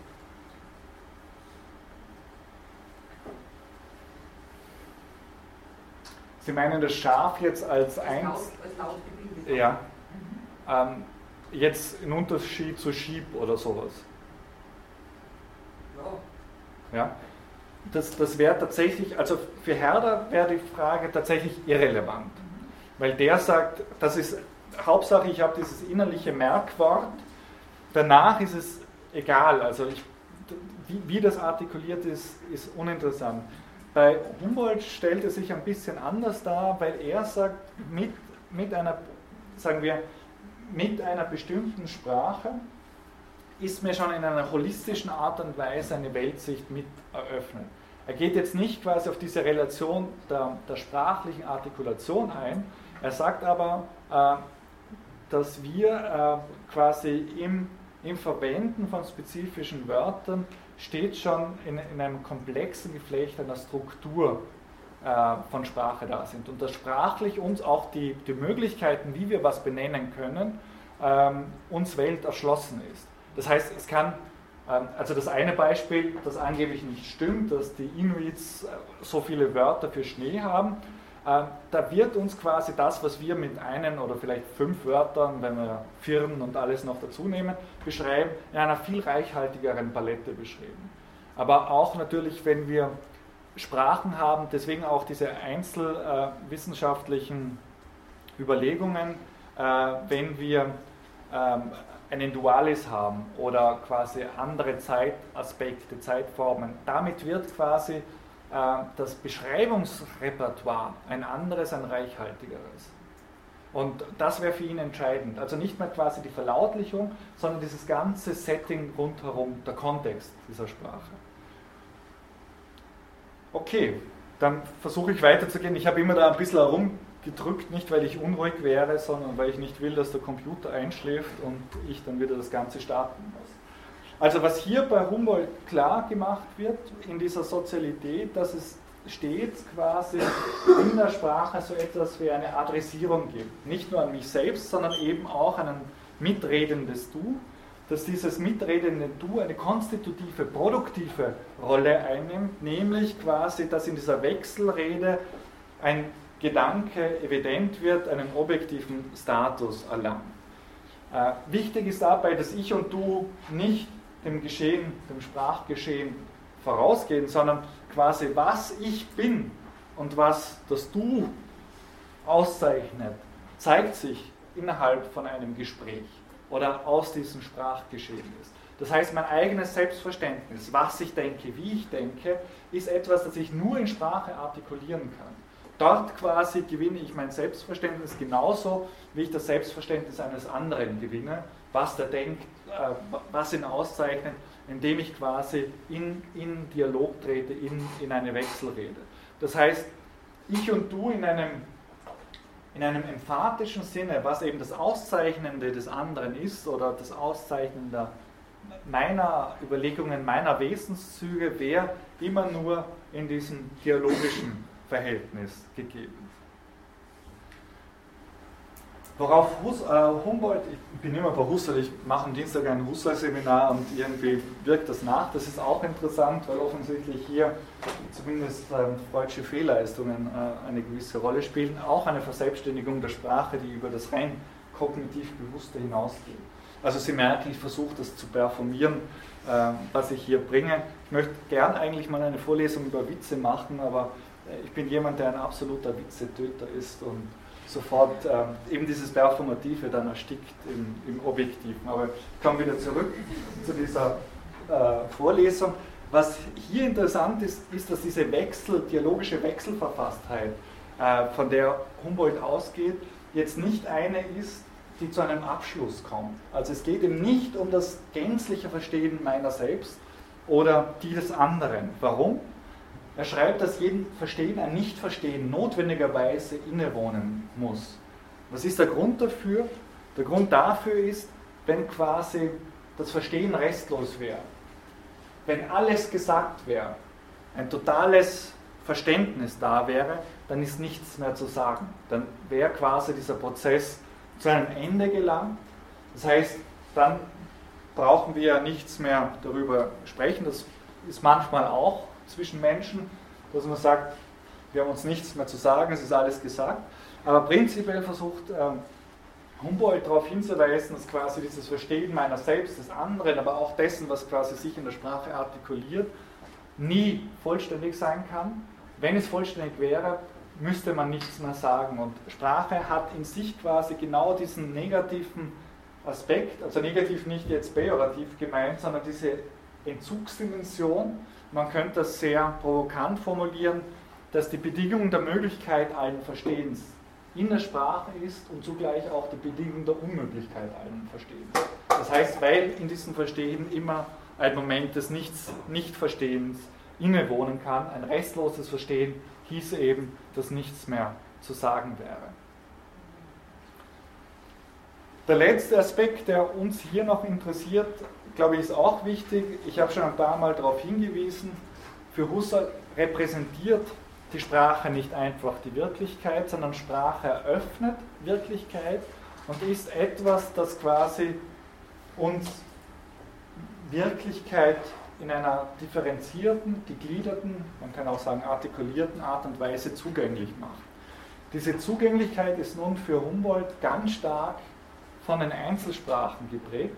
Also es Welt erschließt sich mir anders, ob ich jetzt beispielsweise eine indogermanische Sprache spreche oder eine, eine japanische Sprache. Ich habe quasi, wenn ich nicht dasselbe grammatische System zur Verfügung habe, bin ich auch nicht in der Lage, in einer identen Art und Weise Gedanken auszudrücken. Das heißt, wir sind in unserem Denken immer auf Wörter angewiesen und, und Worte und äh, dieser Aspekt ist hier nicht zu vernachlässigen, sondern ist etwas, das uns quasi Welt in einer differenten Art und Weise erschließt und deswegen auch äh, seine, seine Hinwendung auf das Studium der diversen Einzelsprachen. Deswegen hat das auch für ihn einen, einen wichtigen, einen wichtigen äh, Aspekt innerhalb seiner, seiner philosophischen Überlegungen. Auch das, glaube ich, kennen wir. Also wenn man zum Beispiel zwei oder drei Sprachen gut spricht. Man kann manche Sachen eigentlich nur in einer Sprache ausdrücken, in der Muttersprache. Also mir geht es also zumindest beim Fußballspielen immer so, da, da fluche ich wie ein Berserker, aber natürlich immer nur in meinem Südtiroler italienischen Kauderwelsch. Also alles andere, also diese Unmittelbarkeit, also ähm, artikuliert sich quasi so, wie ich das irgendwie gelernt habe, nämlich sozialisiert auf äh, Südtiroler Fußballplätzen. Und ähm, da kann ich quasi nicht dieses österreichische Hochdeutsch sprechen, das ich hier versuche äh, irgendwie ins Treffen zu führen. Äh, das heißt, dass ich eben hier in einer bestimmten Art und Weise immer auch Kontexte erschließen und dass dieser geschichtliche, kulturspezifische Zugang für, für Humboldt relevant ist für, der, für das, was wir eben unter, unter einer bestimmten Eröffnung von Welt verstehen. Das ist auch wichtig, also wenn wir uns heute zum Beispiel mit den Griechen auseinandersetzen, in der Philosophie machen wir das oft, dass wir zunächst mal sehen, dass da unterschiedliche Zugänge sind. Das ist nicht quasi deckungsgleich. Man kann nicht alles übersetzen. Wir haben das Problem ja schon beim griechischen Logos. Logos heißt so viel. Wir haben im Deutschen ganz unterschiedliche äh, Wörter dafür und müssen immer vom Kontext sehen, was das heißen kann. Viel, viel komplexer wird es natürlich bei interkulturellen Auseinandersetzungen in dem Moment, wo wir glauben, wir können das immer eins zu eins übersetzen, machen wir uns einem höchst problematischen Eurozentrismus schuldig. Und Humboldt versucht darauf hinzuweisen, dass quasi hier differente Zugänge quasi in der Sprache performativ eröffnet werden. Sie wollten was sagen? Ist es ein Gedanke, also bezieht er sich mit diesem Gedanken auf andere, die diesen Gedanken schon vorher artikuliert haben, oder hat er das, ist es mehr so viel sein Ding? Das, das glaube ich, ist spezifisch sein Ding. Wir werden sehen, dass, dass er in einer bestimmten Art und Weise sehr, sehr relevant geworden ist für, für Heidegger und Wittgenstein, die genau diese Multiperspektivität, diese unterschiedlichen Zugänge, unterschiedliche Sprachspiele und Weltbilder bei Wittgenstein äh, ganz stark versucht haben äh, darzustellen. Er ist eigentlich der Erste, der das so ja. Also in der Radikalität ähnlich wie dieser Aspekt der Dialogizität, der dann auch im 20. Jahrhundert bei Denkern, die wir nicht vorstellen, also ganzen Dialogphilosophen, Martin Buber, Ferdinand Ebner, äh, Rosenstock Hussey und so weiter, die, die hier keine, keine Rolle spielen, dass er hier extrem fruchtbar geworden ist. Ja?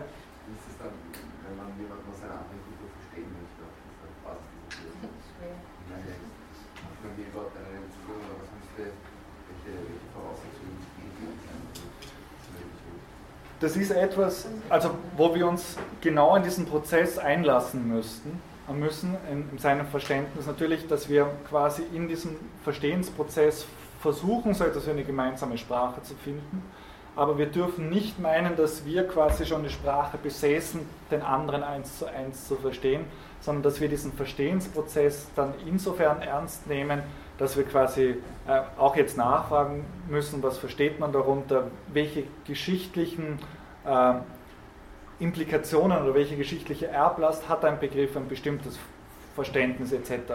Also das, das ist noch nicht mal so stark inhaltlich bezogen, sondern allein schon auf ganz normaler verbaler Ebene. Also dass, dass hier aufgezeigt wird, dass eine Reihe von, von hochproblematischen ähm, Überlegungen bei allen Translationen, bei allen Übersetzungen mit am Werk sind, gerade wo es eben über, über unterschiedliche Einzelsprachen hinausgeht.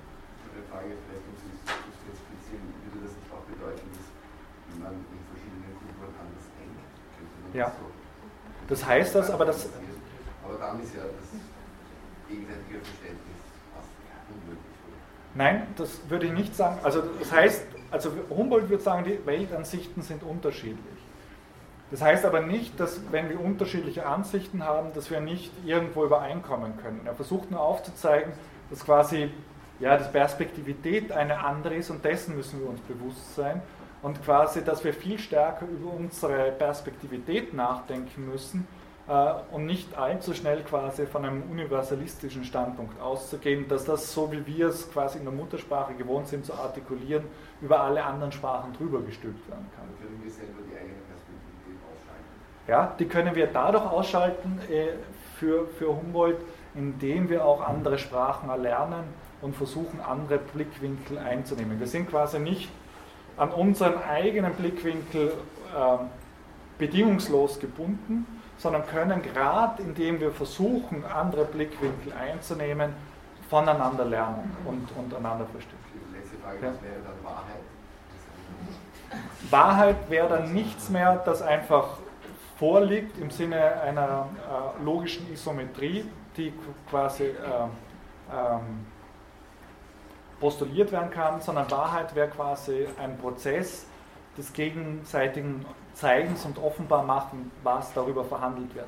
Das haben wir spätestens dort, wenn wir über Wahrheit in Geschichte sprechen. Also wenn Sie quasi von der wahren Geschichte äh, Israels sprechen und mit einem Palästinenser und Israeli darüber reden, werden Sie sehen, wie schwierig das ist und wo eben unterschiedlichen Ansichten aufeinandertreffen, ohne dass es quasi hier quasi einen objektivistischen Rahmen dessen gibt.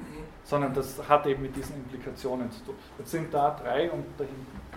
Äh, ich würde das nur kurz vorbeiwerfen, weil Sie gesagt haben, es wird, äh, über das, es wird unmöglich gemacht, dass man sich nicht versteht ich würde eher nur anmerken, dass es eher abgeschwächt wird. Also man wird sie niemals zu 100% ganz verstehen ja. und die Barrieren ja niemals ganz verschwinden, aber man schwächt sie immer stückweise ein bisschen. Ja, also das, das wäre die hermeneutische Intention. Ja. Das haben Sie schon noch einen Punkt gebracht. Letztlich gilt das ja nicht nur zwischen unterschiedlichen Kulturen, letztlich gilt das zwischen jedem Individuum und dem anderen. Ja. ja also den, den, den Aspekt wollte ich stark machen, dass ich vorher von, von dieser Ich-Du-Relation, ähm, auch wir werden einander nie hundertprozentig verstehen, wir könnten in einem unendlichen Gespräch sein, weil dann quasi das zu einem Erliegen äh, äh, gebracht werden würde, was eigentlich Verstehen ist. Verstehen impliziert immer dieses Nicht-Verstehen, dass wir uns darüber verständigen können. Was ich bei Humboldt interessant finde, ist eben, dass er diese interkulturelle Perspektive mitbringt. Also nicht nur zwischenmenschlich, sondern eben das andere.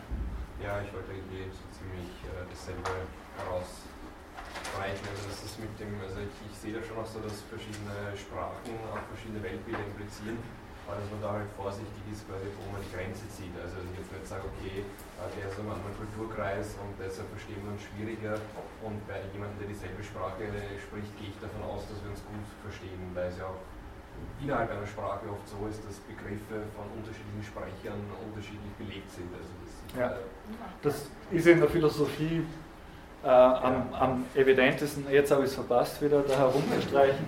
Ähm, in der Philosophie ist das ja extrem evident. Ja?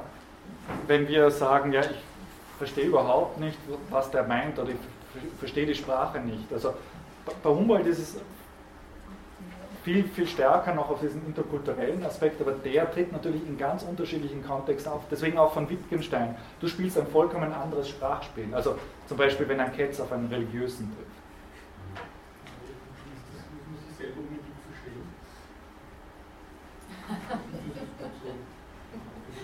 In, indem Sie die Frage stellen, ähm, äh, haben Sie schon das Postulat des Verstehens? Also in dem Moment, wo ich irgendetwas artikuliere, möchte, bitte? Ich würde davon ausgehen, in dem Moment, wo ich etwas artikuliere, möchte ich verstanden werden.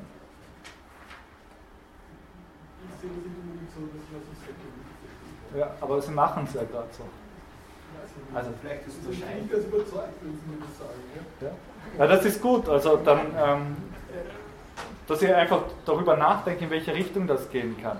Für, für die Hermeneutik ist es natürlich so, dass jede Artikulation auf Verstehen hin angelegt ist und dass quasi jedes, jede Versprachlichung letztendlich äh, der Versuch ist, sich über etwas ja, Rechenschaft zu geben, in dem Sinne, dass mir etwas zugänglich wird. Aber äh, die Position, die Sie einnehmen, die, die hat beispielsweise Derrida 1981 in einem Kolloquium Habermas, dem großen Vertreter der philosophischen Hermeneutik im 20. Jahrhundert, gegenüber geäußert.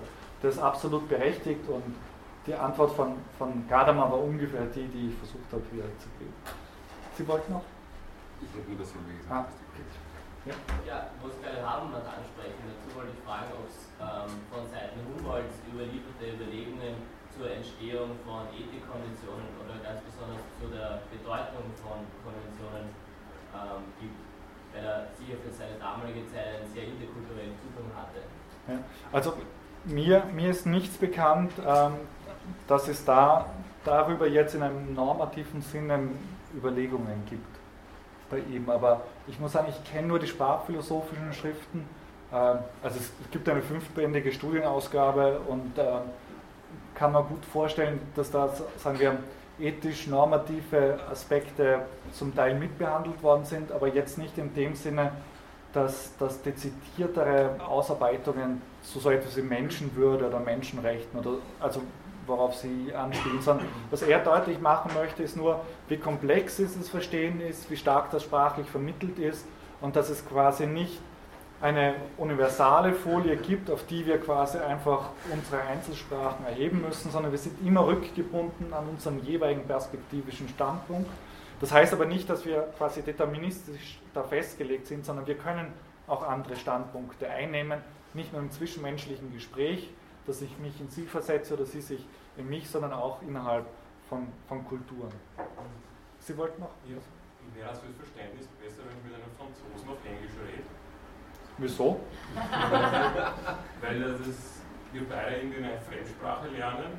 Ja. Und, und die verstehen wir uns dann irgendwie besser, weil irgendwie eine. Wäre das nicht besser? Ich habe mir das irgendwie so gedacht. Ja, das, das, das ist so die alte Überlegung, ob man nicht auf ein Esperanto zurückgreifen soll, auf eine Universalsprache. In, in den Augen Husser, äh, Humboldts, glaube ich, müsste man sagen, auf keinen Fall. Weil dadurch die spezifische Perspektivität der eigenen Welt an sich genau verleugnet werden würde.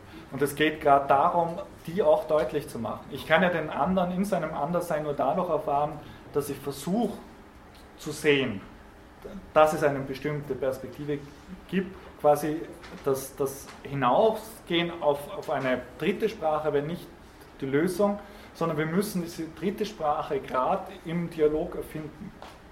Also das wäre quasi, wir müssen, wir müssen quasi in unserem Verstehensprozess genau da versuchen, irgendwie übereinzukommen. Ist ja auch interessant in den Übersetzungspraktiken, dass die ja nicht davon ausgehen, ähm, dass, dass man eine dritte Sprache spricht, sondern jeder soll in seiner eigenen Sprache sprechen und die anderen sollen zumindest die passive Sprachkompetenz haben, mehrere Sprachen zu verstehen. Also insofern wäre das ein stark Humboldtsches Konzept, das wir oft in der Transkulturalität eben ähm, ja, vollziehen. Sie wollten noch was? Hat sich Humboldt auch mit Mathematik beschäftigt? Oder also ich bin, bin nicht der Biograf von Humboldt, also ich glaube nicht in dem Ausmaße, wie das sein Bruder gemacht hat. Weil, ähm, weil Mathematik ist ja, kann man als Sprache sehen. Und ja. nämlich alles eine sehr exakte Sprache ja. zur Abbildung der Umwelt. Ja. Und in der Mathematik kann man halt eben gewisse Gleichungen lösen und die sind dann entweder richtig oder falsch. Und da ist ja dann äh, der gemeinsame, also wenn jetzt 100 Mathematiker bei einer Gleichung arbeiten und sie kommen alle auf dieselbe Lösung, ja. dann verstehen sie ja die Mathematiker untereinander, kann man dann fast sagen, eigentlich zu 100 Prozent, wenn ja. sie in dem Bereich wirklich exakt dieselbe Lösung finden. Das ist genau der Traum einer Idealsprache. Und den, der, der ist für Humboldt ausgeträumt und wir werden auch versuchen aufzuzeigen, dass das nicht, nicht quasi das ist, äh, wohin Sprache gehen kann, zu sagen, wir wollen so eine Universalsprache jetzt am Vorbild der Mathematik, das ist bei Leibniz ist das tatsächlich am Vorbild der Mathematik geprägt, sondern dass das genau diese unterschiedlichen, gewachsenen, historisch-kulturellen Implikationen verdeckt und so tut, als ob wir das quasi äh, äh, unabhängig von unserem spezifischen kulturellen Neigungswinkel äh, artikulieren können. Und Humboldt versucht das eben genau anders zu machen. Ja, aber wir haben ja mit der Mathematik schon eine Sprache. Man kann ja, man kann jetzt, also wenn ich jetzt bei Ihnen auch nicht, mit, mit Hilfe von Mathematik äh, objektive Sprache zu ja. konstruieren. Aber man ja schon die Mathematik. Die Mathematik ignoriert, ob ich einen Euro oder einen Dollar rechne. Die Mathematik ignoriert, ob ich einen Euro oder einen Dollar rechne. Die Mathematik ignoriert? Ignoriert, ob ich einen Euro oder einen Dollar rechne. Also Finanzmärkte. Nein, aber vielleicht ganz kurz, Sie können dann gleich. Ja, gut, du musst das dann in einen Kontext stellen. Sie, Sie können, Sie können gleich dann ausführlicher diskutieren. Ich gebe nur zu, zu, zu überlegen, ähm, Sprache ist weder bloß inhaltlich bezogen, sondern es kommen ja ganz verschiedenste feine Nuancen mit rein. Ähm, Rhythmus, ähm, ähm, ähm Aggressivität, ähm, gerade in der mündlichen äh, Rede, aber auch Aspekte, ähm, es gibt von Rilke dieses schöne Beispiel, dass eine Handfläche, das wird La Bonne quasi in, ins, äh, ins Französische übersetzt, dass das ein ganz anderes Wort ist, mit einem ganz anderen Klang, mit einem Reichtum. Und das ist in Sprache, Sprache ist nie etwas, das bloß quasi eine inhaltliche Bedeutung wiedergibt. Das wäre quasi etwas, das hochproblematisch ist. Und Mathematik ist eine Sprache, aber ist quasi nicht quasi die Sprache aller Sprachen. Und das lässt sich auch nicht darauf zurückführen. Also Sie können sich ja mal überlegen, ob Sie irgendwie Hegels Phänomenologie des Geistes in logische Formeln pressen können oder ob quasi die Sprache nicht in einer bestimmten Art und Weise eine Ambiguität hat, die in einer produktiven Art und Weise viel, viel interessanter ist, wenn man quasi diese Abgründigkeit, Doppeldeutigkeiten, äh, diese Bandbreite zulässt, wie zu glauben, man reduziert es auf eine Eindeutigkeit im logischen Sinne. Ein Punkt ist ja auch noch, dass auch die Mathematik sich der Metarsprache einer normalen Sprache bedienen muss, weil sie sonst einfach nicht auskommt. Klar, ja. Also die, die Metasprache ist quasi auch noch ausschlaggebend, dass wir uns dann wieder verständigen müssen in unserer Einzelsprache, die historisch geschichtlich gewachsen ist, um, um das zu artikulieren. Ja. Ist nicht Mathematik auch ein gutes Beispiel, dass mathematisches Wissen oder Ideen etwas ist, was nicht an sprachliche Ausdrücke im Geist gebunden ist? Also ich kann gewisse mathematische Prinzipien im Wissen verstehen oder mit im Geist operieren und habe da keine sprachlichen. Ja, sie, brauchen, sie brauchen ja den sprachlichen Ausdruck. Nicht unbedingt. Also in Formeln, irgendwie, das muss ja niedergeschrieben werden. Ja, nicht, nicht, nicht äh, lernen. Ja, aber es gibt nur gewisse Prinzipien wissen oder verstehen und die in Verbindung bringen. Ich glaube nicht, dass das im Geist also auch nicht mal mit Zeichen geschieht, ja. sondern manchmal nur gefühlsmäßig oder intuitiv. Ja, da, da, bin ich nicht Ihrer Ansicht. Ich muss nur, ich mache jetzt ganz schnell die Vorlesung fertig, in welche Richtung es geht. Ähm, was Sie heute mitnehmen sollten, ist, dass Sprache und Denken für die Hermeneutik in einem ko-konstitutiven Zusammenhang steht, dass sich Sprache quasi nicht unabhängig davon äh, artikulieren lässt und dass uns Welt quasi sprachlich erschlossen ist. Herder und Humboldt gelten als diese prominentesten Vertreter der hermeneutischen Spracherfassung. Wir werden auf die Hermeneutik noch einmal ähm, dezidiert eingehen. Äh, heute sollen Sie mitnehmen, dass quasi Verstehen stets sprachlich ist und auch welt- und sprachlich erschlossen. Was die Übungen und Fragen sind, haben Sie im Fragenkatalog.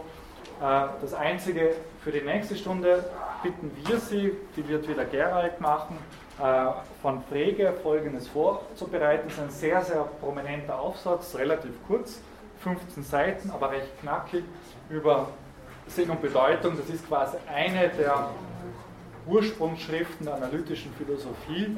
Das sind Grundunterscheidungen, die quasi für das ganze 20. Jahrhundert prägend waren. Wir werden jetzt diesen hermeneutischen äh, Strang mal verlassen und erst später wieder darauf zurückkommen und werden aber mit Frege quasi ins 20. Jahrhundert springen und quasi äh, dort sein, wo die, die Philosophie auch in aktuellen Debatten jetzt steht. Ich bedanke mich herzlich für die Aufmerksamkeit.